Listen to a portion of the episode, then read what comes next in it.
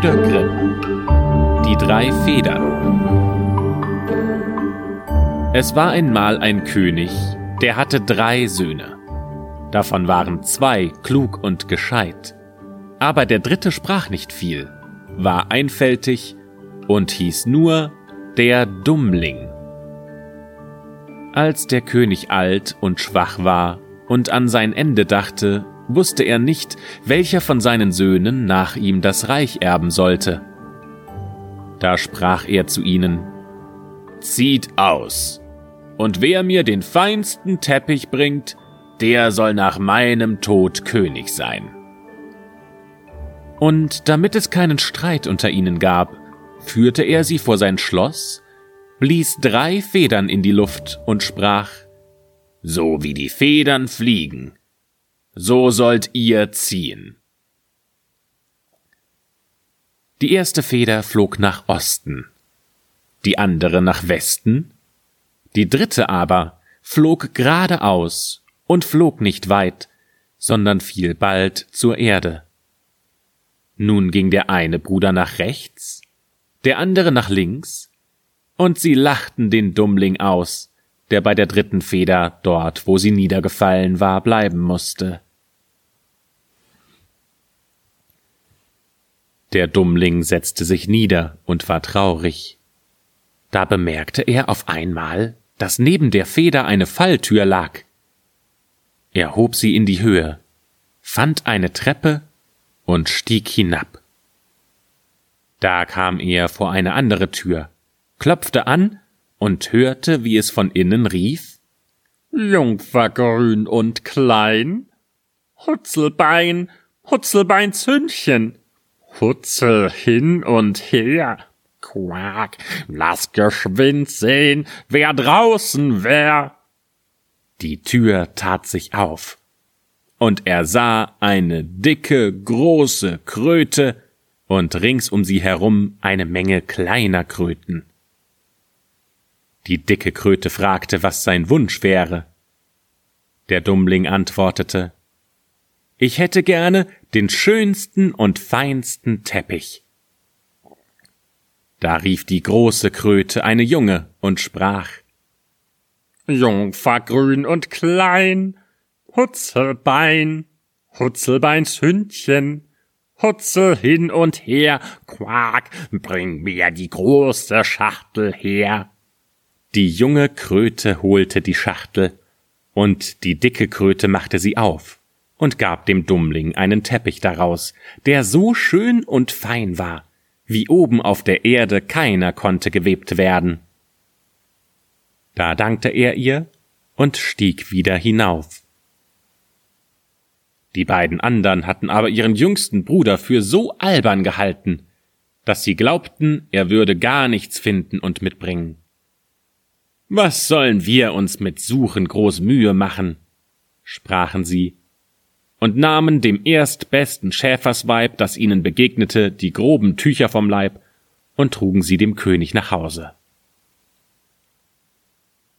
Zu derselben Zeit kam auch der Dummling zurück und brachte seinen großen, schönen Teppich. Und als der König den sah, staunte er und sprach Wenn es nach dem Recht gehen soll, so gehört dem Jüngsten das Königreich. Aber die zwei andern ließen dem Vater keine Ruhe und sprachen, unmöglich könnte der Dummling, dem es in allen Dingen an Verstand fehlte, König werden. Und sie baten ihn, er möchte eine neue Bedingung machen. Da sagte der Vater, Derjenige soll das Reich erben, der mit dem schönsten Ring nach Hause kommt. Führte die Brüder nach draußen und blies erneut drei Federn in die Luft, denen sie nachgehen sollten. Die ältesten beiden zogen wieder nach Osten und Westen. Und für den Dummling flog die Feder geradeaus und fiel neben der Erdtür nieder. Da stieg er wieder hinab zu der dicken Kröte und sagte ihr, dass er den schönsten Ring brauche. Die Kröte ließ sich gleich ihre Schachtel wiederholen, und gab ihm daraus einen Ring. Der glänzte vor lauter Edelsteinen und war so schön, dass ihn kein Goldschmied auf der Erde hätte machen können. Die beiden ältesten Brüder lachten über den Dummling, denn der wollte einen goldenen Ring suchen.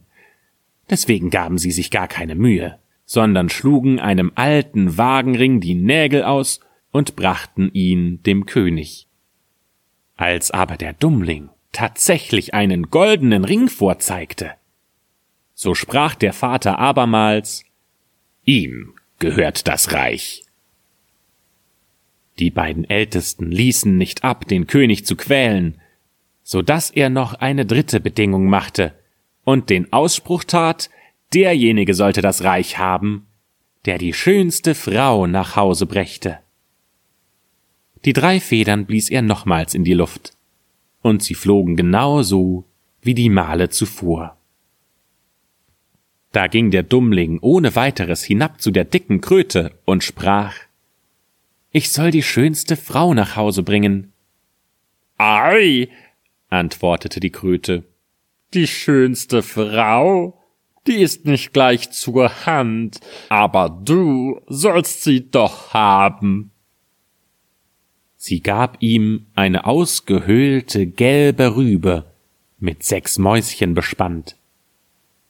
Da sprach der Dummling ganz traurig Was soll ich damit anfangen?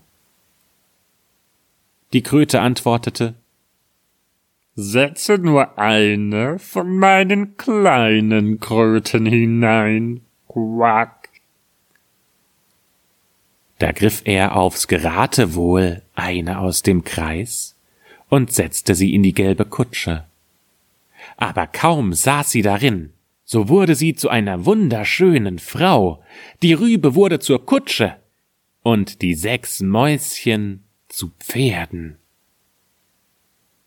Da küsste er sie, jagte mit den Pferden davon und brachte sie zu dem König.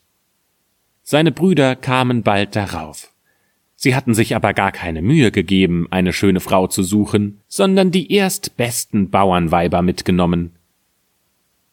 Als der König sie erblickte, sprach er Dem Jüngsten gehört das Reich nach meinem Tod. Aber die zwei Ältesten betäubten die Ohren des Königs aufs neue mit ihrem Geschrei. Wir können's nicht zulassen, dass der Dummling König wird. Und verlangten, derjenige sollte den Vorzug haben, dessen Frau durch einen Ring springen konnte. Dieser Ring hing mitten im Saal. Sie dachten, die Bauernweiber können das wohl, die sind stark genug. Aber dieses zarte Fräulein, das sprengt sich tot. Der alte König gab auch das noch zu. Da sprangen die zwei Bauernweiber, sprangen auch durch den Ring, aber sie waren so plump, dass sie fielen und ihre groben Arme und Beine entzweibrachen. Darauf sprang das schöne Fräulein, das der Dummling mitgebracht hatte, und sie sprang so leicht hindurch wie ein Reh und aller Widerspruch musste aufhören. Also erhielt er die Krone und hat lange in Weisheit geherrscht.